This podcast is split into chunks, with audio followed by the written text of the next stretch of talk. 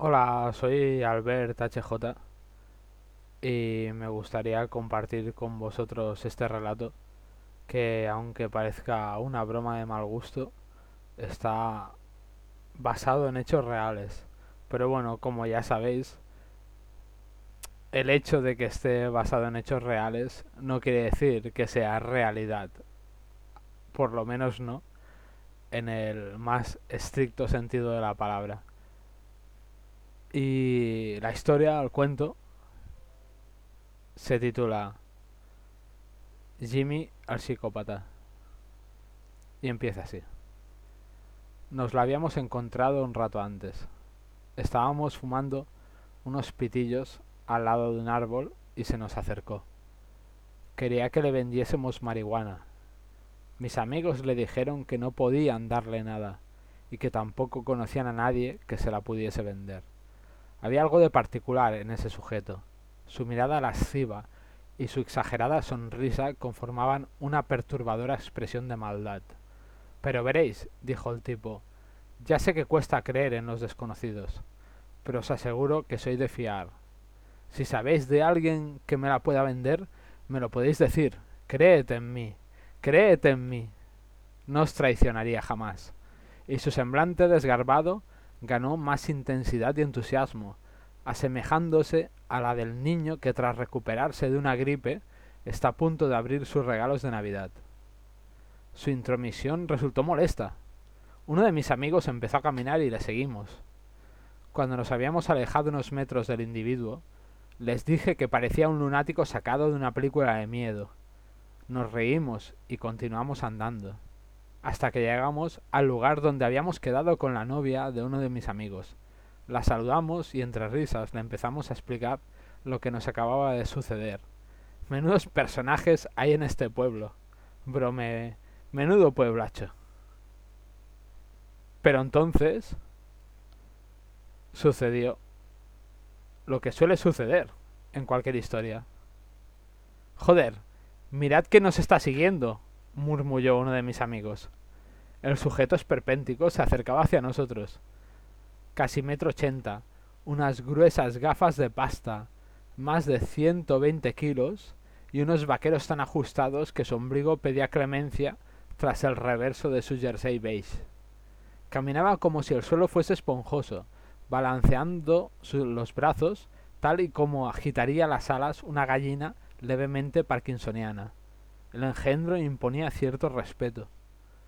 Alguien comenzó, alguien comentó, perdón, alguien comentó que lo mejor que podíamos hacer era despistarlo. Empezamos a andar, cada vez más deprisa, pero sin llegar a correr. Al final de la calle torcimos a la derecha. Él nos siguió. Continuamos recto y nos metimos en un callejón adyacente. Me giré antes de salir del callejón. Aún nos estaba siguiendo. Llegamos enfrente de un pequeño parque en el que había unos columpios, unos bancos y un tobogán. Entramos allí y nos detuvimos al lado de los columpios. Uno de mis amigos dijo que no iba a huir más de ese chiflado, que si se acercaba demasiado le preguntaría por qué nos estaba persiguiendo. Nos quedamos de pie dentro del parque observando. Y pronto apareció.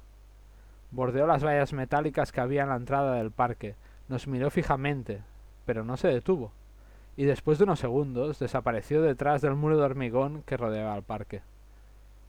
Pasaron un par de minutos más y mis amigos se relajaron. Se sentaron en un banco y empezaron a hablar sobre otras cosas. Escuché la conversación sin intervenir.